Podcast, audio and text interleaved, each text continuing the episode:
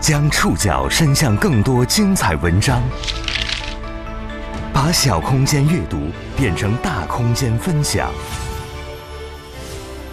宋宇选读，讲述现实世界里的真实故事，把小空间阅读变成大空间分享。欢迎各位收听宋宇选读。今天为大家选读的文章综合了腾讯古语实验室、齐鲁晚报、第一财经的内容。将和大家一起去认识骑车往返四十公里给员工发工资的老板。今天我们要来认识一位五十六岁的血管外科专家，前体制内医生。他现在的身份是一家独立医生组织——张强医生集团的创始人。现在已经把员工的工资全部发掉了。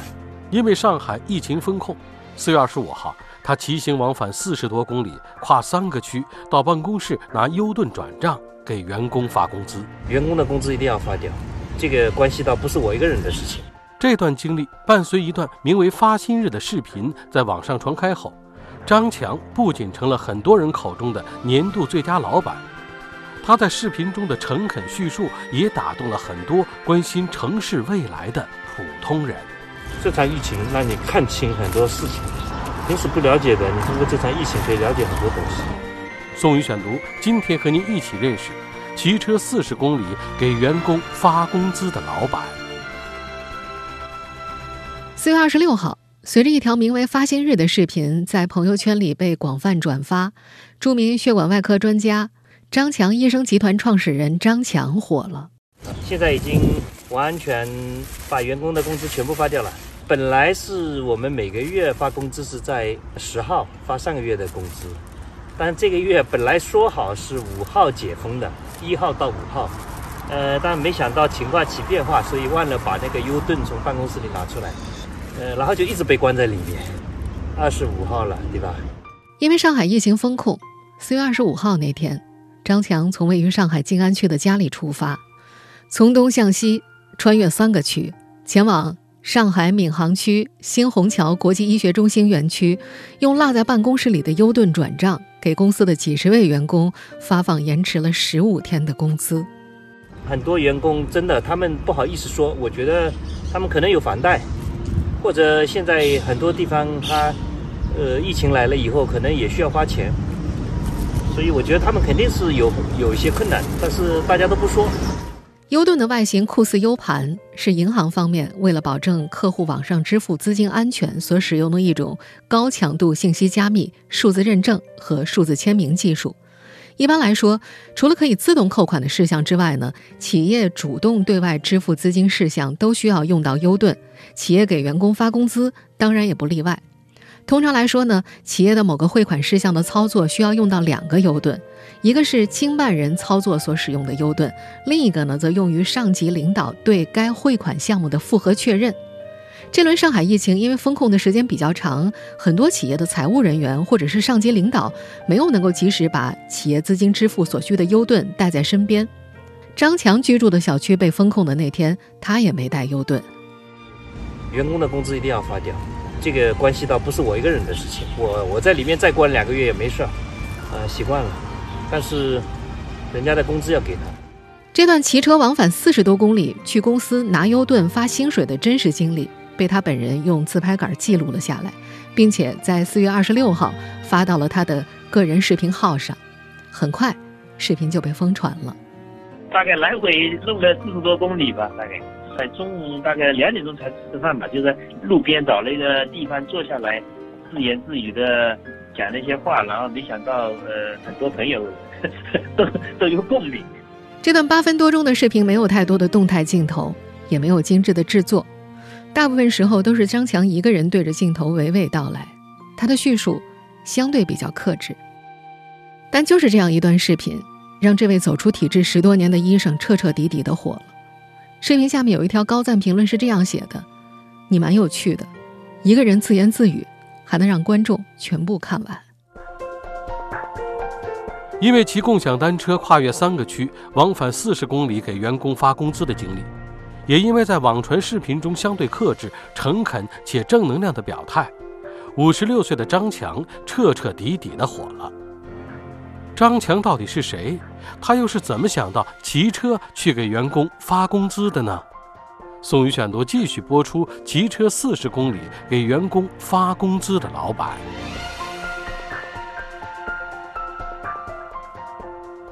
张强，浙江温州人，是一名从业三十多年的外科医生，也是国内顶尖的血管外科专家、静脉病医生。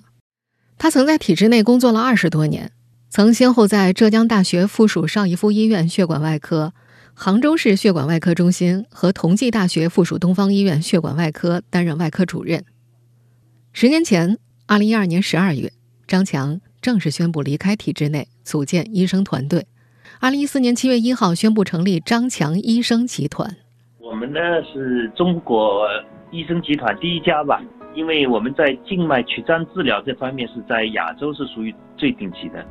医生集团这个概念呢，是一百五十多年前由美国的梅奥兄弟发明的。医生集团又被称为医生职业团体或者医生职业组织，它是由多个医生组成的联盟或者组织机构。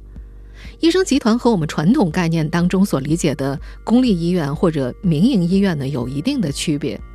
关于到底什么是医生集团，香港爱丽比医院管理研究中心主任庄一强教授曾经做过一个非常有趣的描述，他是这么说的。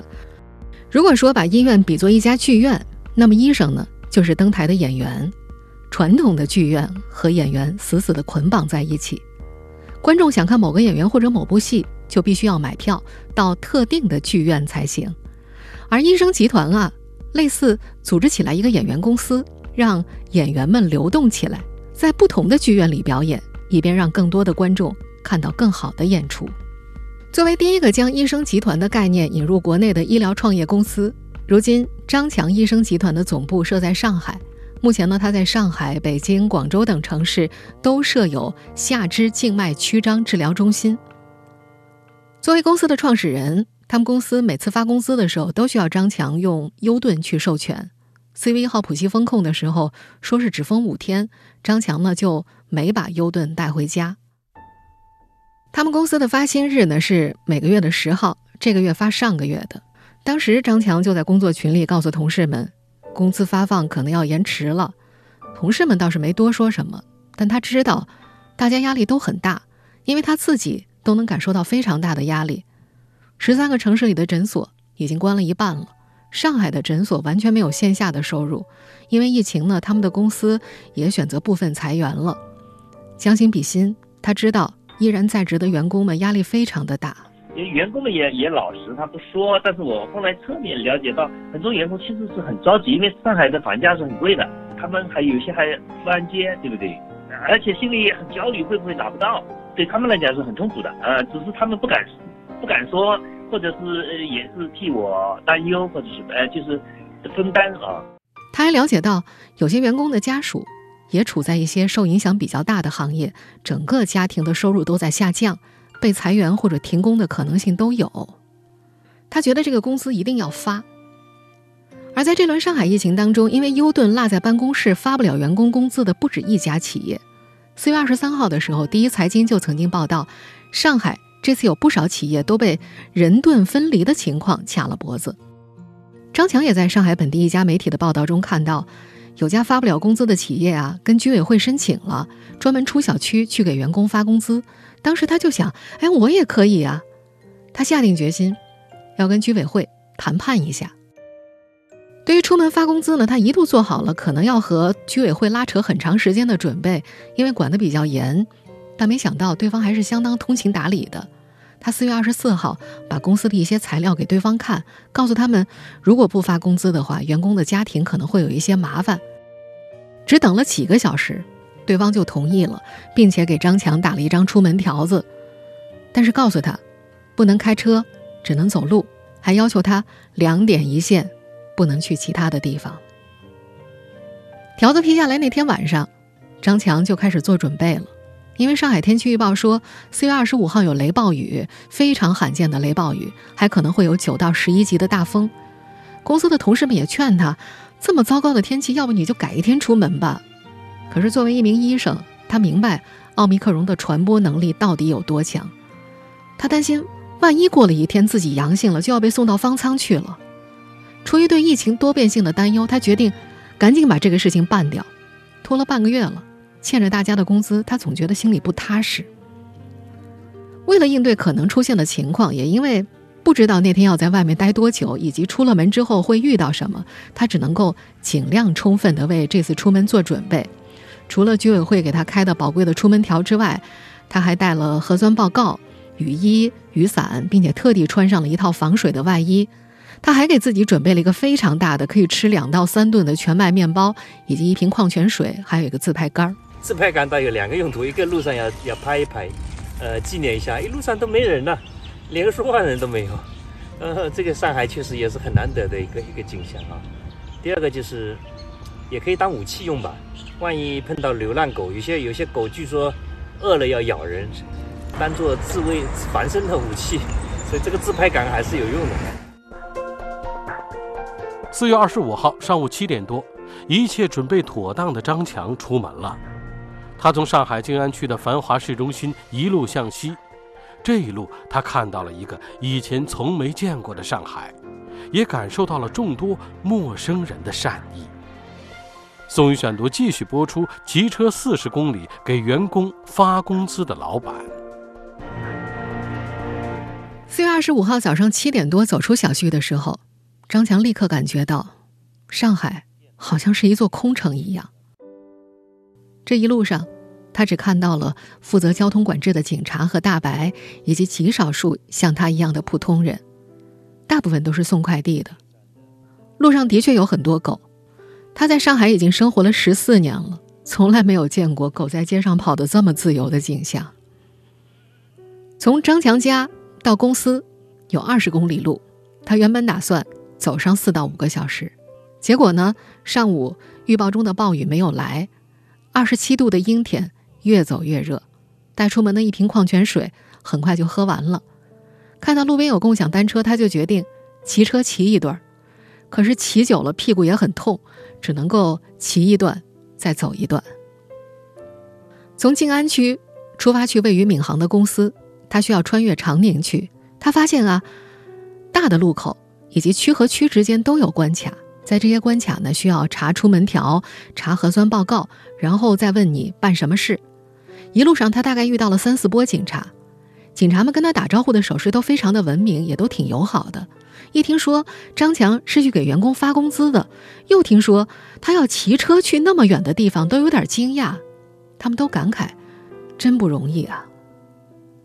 除了警车、大白和偶尔路过的快递小哥，一路上张强很少能够看到其他车和人。上海街头的树木依然葱翠挺拔站立，但路边的鲜花大概是因为没人浇水都枯掉了。要说最顽强的。还是公园里石头路上的野草，有些地方已经长到齐腰高了。经过四个多小时的骑车加步行之后，中午十二点左右，他披着一身汗抵达了园区附近的关卡。一个穿着防护服的小伙子拦住了他。对方查阅了他的证件，问他要去做什么。他回答要去发工资，很久没发了。小伙子听完之后看了他一眼，即便对方戴着口罩。张强依然觉得对方的态度发生了某种变化，他觉着小伙子的眼神好像亮了一下。两人聊了几句，他了解到这个小伙子是到上海打工的，疫情期间自愿当了志愿者，被派到了这个关卡。那时张强心想，是不是他自己的工资也没收到呢？在办公室里发完工资，回城的时候，张强。又路过了同一个路口，这时这个关卡不仅有前面遇到的那个小伙子志愿者，还多了执勤的警察。警察提出要查看张强的证件，小伙子拦住了，说：“他是来发工资的，我认识他，不用看了。”小伙子的这句话让张强非常感慨，他觉得人和人之间一些善良的愿望和想法其实是相通的，不分职业，不分社会地位，也不分经济情况。大家会有共鸣，都能共情。回城的路上，他想买瓶水，可是，一路上很少有商店开门，即便开门的店，也不卖给个人，都去做团购去了。没办法，他只能找了个绿化带坐了下来，干啃那个巨大的全麦面包，并且拍了那段后来传遍全网的视频。张强妈妈也住在闵行区，回城的时候，他还顺路去看了老人一眼。就在门口，两个人看了一下，隔着一堵栏杆墙，这段隔墙对望的场景让他很有感触。他说：“张妈妈居住的小区全部都是阴性的，她自己的小区也全部都是阴性的，两人都是健康人，两个健康的人当中隔了一面墙。”张妈妈已经八十三岁了。老人家不太知道外面的情况，他问儿子为什么没开车呀？儿子只能尽量跟他解释。老人一下子开始担心起来，追问儿子会不会回到那个物资紧缺、人跟人关系扭曲的时代。张强安慰妈妈：“不会的。”虽然之前已经通过视频检查过母亲的冰箱储备，但他还是问了妈妈物资储备的怎么样。妈妈告诉他很充足，门口的院子里。种了很多莴苣和青菜。张妈妈住的这套房子以前是张强住的，他住这儿的时候，在院子里种了玫瑰。可是妈妈来了之后，把玫瑰换成了青菜。老人家觉得青菜比玫瑰重要。张强说，像他母亲这个年龄的人，因为经历过一些大事件，会有强烈的不安全感。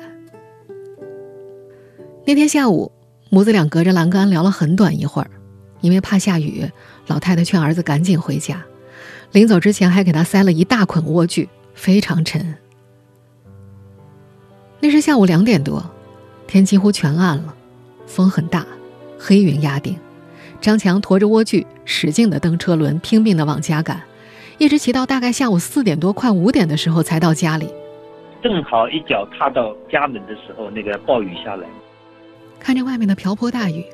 这个往返四十多公里给员工发工资的老板心想，今天的天气和人都给了他最大的善意。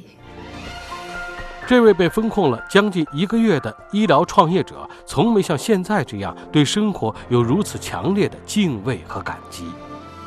他感谢陌生人给他的善意。其实，在封控期间，他和他的同事们已经在努力把种种善意传达给其他人。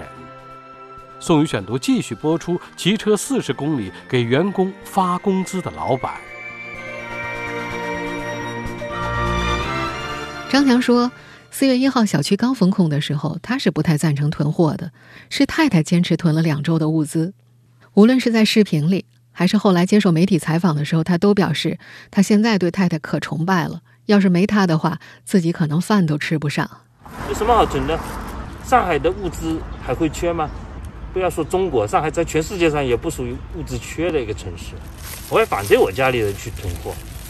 现在我服了，所以在家里面有时候重大的决策啊，要听家里的女性的。结果她悄悄的已经囤了些菜了，所以所以能活到今天，虽然瘦掉一点，还是真的要靠元宝妈妈囤了些东西。在接下来近一个月的抢菜和补充物资，也全都是靠太太。张强说他根本不会。小区购物群还是一个老外邻居把他拉进去的。他说：“他一个大老爷们儿，看到群里的妈妈们抢菜抢得那么辛苦，他有点不好意思抢。后来他在朋友圈看到有个银行的董事长说自己天天抢菜，他这才赶紧去看自家冰箱。幸好冰箱里有很多罐头和盒装牛奶什么的，还比较够。”张强说自己不到十岁的儿子这些天也感觉到了某种焦虑，妈妈让他去拿面巾纸。儿子好半天才回来，一脸忧虑地告诉父母，自己清点了一下物资，还剩十一盒纸巾了。他会不停地问父母，什么时候解封啊？家里的钱还够不够啊？这位医生说，自己现在吃早餐和晚餐，从来没有像现在这样对生活产生敬畏和感激。他说，以前在美国学习的时候，老师是基督徒，他们每次吃饭前都要祷告，感谢上帝给了丰盛的食物。以前没感觉，现在想想蛮有感觉的。他感慨，人要知足，每天有饭吃都是要知足的，这已经是一种幸福的事情了。整体上来说，张强他们小区的情况还比较好，封控近一个月，没有特别感觉到物资紧缺。这段时间，他更多的精力是放在工作上，他写一些科普文章，做一些静脉病的科普视频。他们公司也在疫情期间开设了免费的空中门诊，有二十几位医生和护士自愿放弃了休息，主动看诊。在我们上海疫情发生以后呢，我们的医生主动的组成了一个志愿者队伍，叫公益的呃空中门诊，大概已经帮助了好几百位的上海的这个居家的这种患者吧。通过视频来给他进行一些建议啊，给他一些一些一些检查。作为一家专注治疗下肢静脉曲张的医疗机构，他们发现每次疫情期间咨询量都会增加。这一个月，他们的咨询量大概增加了两到三倍。张强解释，医学上肺栓塞是猝死的重要原因之一，而肺栓塞呢，大部分来自于下肢的静脉血栓。平时大家都在走路或者活动，但是居家期间下肢的活动量大大减少了，静脉血栓的风险就会明显增加。张强说，自从开设免费的空中门诊来，他和同事已经间接救了两位患者的命，其中一位是一名六十多岁的上海患者。老先生在家不小心碰了一下，突然大出血。他在家里大出血了，他我们就在视频当中来指导他，就是教他自己把自己的血止住啊，止了以后呢，我们等到疫情过了以后再来做手术。而如果不及时处理，就有可能会引发失血性休克，命就没了。还有一位患者因为静脉曲张引起了并发症，因为疫情不方便就医，已经大出血了，家里人不知道该怎么处理，医生们。也通过视频指导家属怎么止血，怎么做好应急治疗，为患者稳定了病情。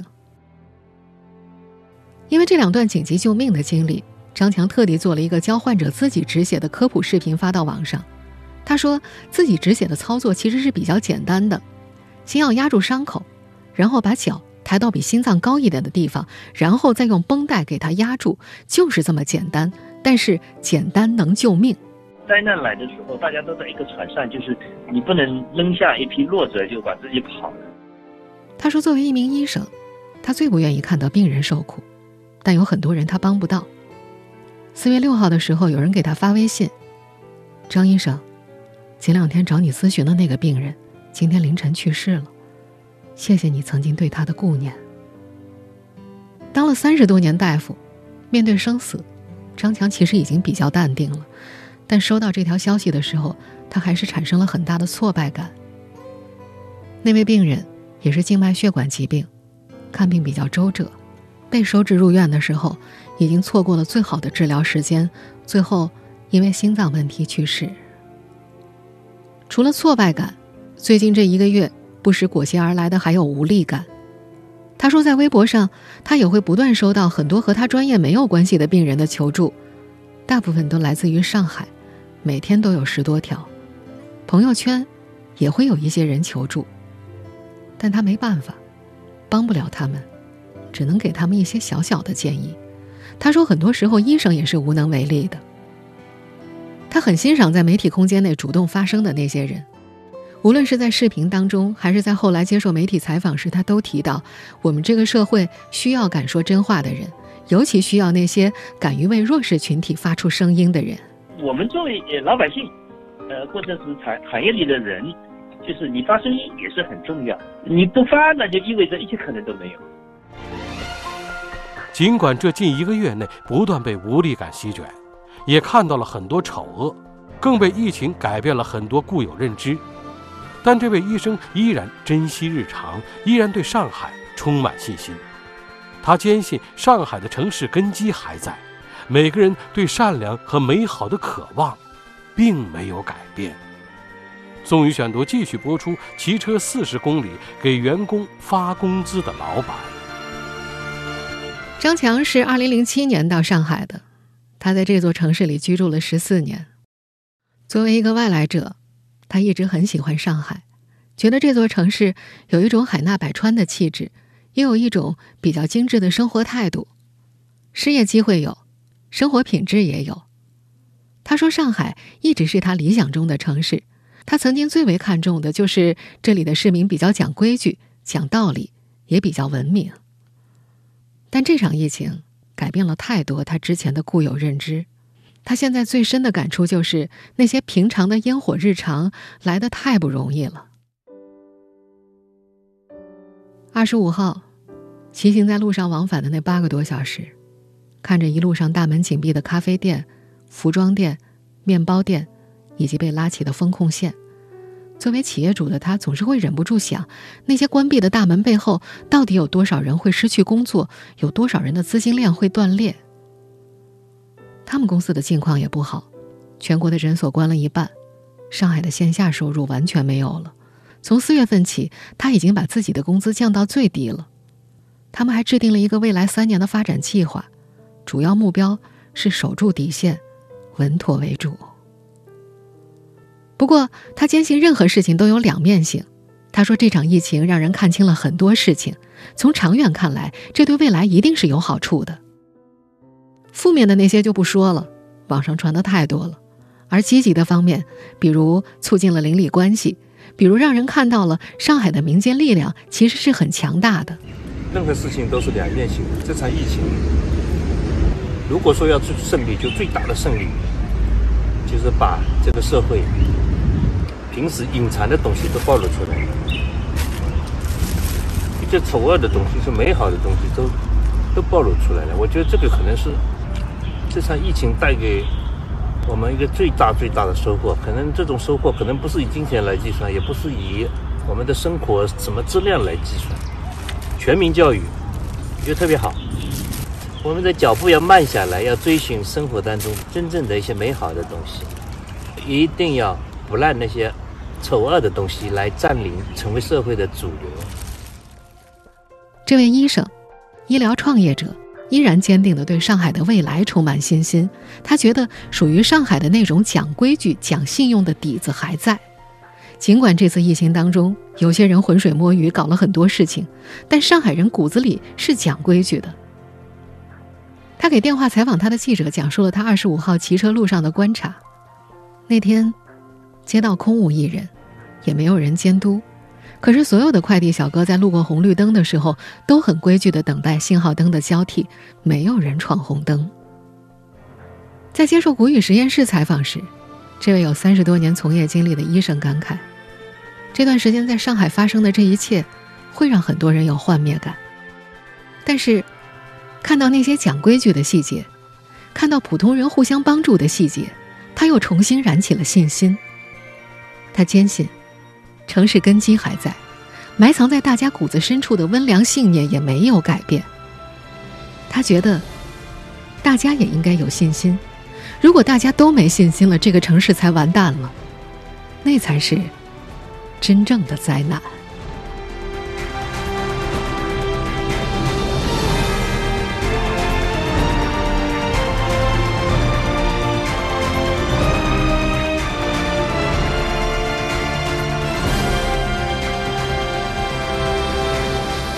以上您收听的是宋宇选读，骑车往返四十多公里给员工发工资的老板。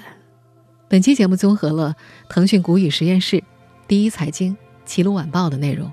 收听节目复播，您可以关注本节目的同名微信公众号“宋宇选读”。我们下期节目时间再见。